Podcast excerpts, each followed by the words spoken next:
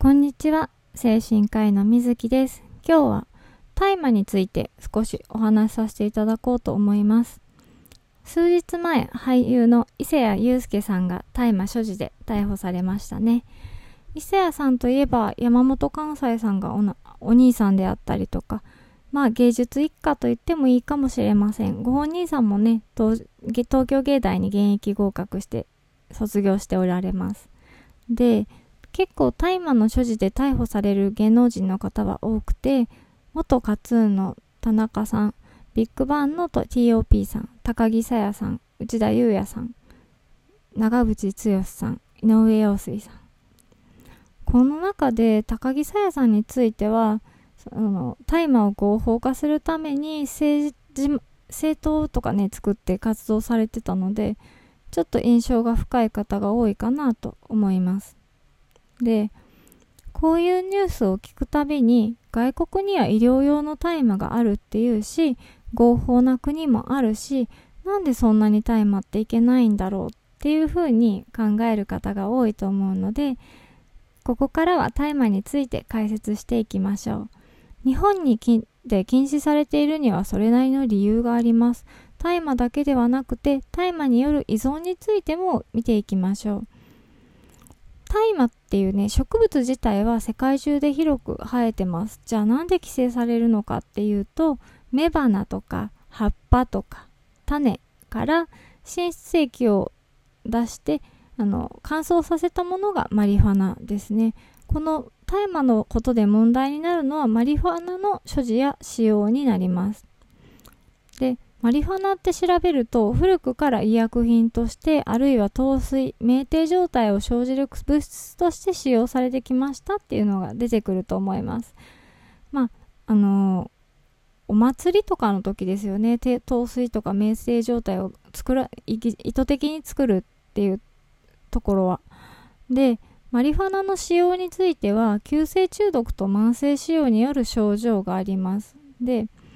急性症状については、まあ、1から数時間続いて、精神症状は一過性の酩酊状態。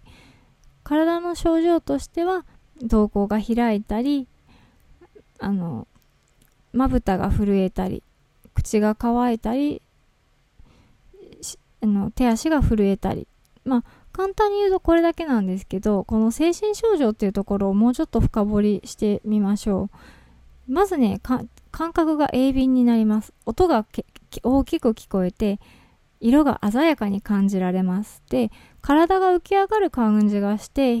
皮膚の感覚とかも更新するので、この性感的にもね、更新して、欲動がコントロールできなくなります。で、気分が高くなって超人になった気がします。時間が長く経験されて、こう、遠近感がね変化するんです。これは時空間体験異常と言います。で無限用状態になるともう幻覚が見えたり錯覚。まあ錯覚っていうのはそうですね。壁のシミが顔に見えるとか。そういうところですね。で最後は高骨状態の中で眠りにつく。どうですかね？これこれだけのことが起きるんですけどこれ容認されていいと思いますか？大麻を使用している人はこの精神症状をね求めてるんです。で大麻には身体依存がありません。やめても体が震えたりすることがありません。だからアルコールなんかと比較してアルコールが認められてるんだったら大麻だって認められていいじゃないか。ニコチンよりマシなんじゃないか。というふうに言われること多いんですけれども慢性的に使用した人は労働意欲がなくなったり社会能力が低下したりということが起こることがあります。で、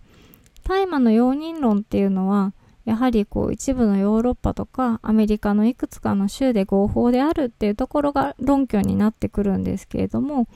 また身体依存がね生じないのでアルコールはよりいいんじゃないかっていうふうに言われることも多いんですけれども身体的に永続的なこう障害を残さないっていう保証がないんですね。じゃあ、医療用大麻っていうのは必要なのか？医療用大麻が存在するという話は誰しも聞いたことあると思うんですけれども、えっとね、ありません。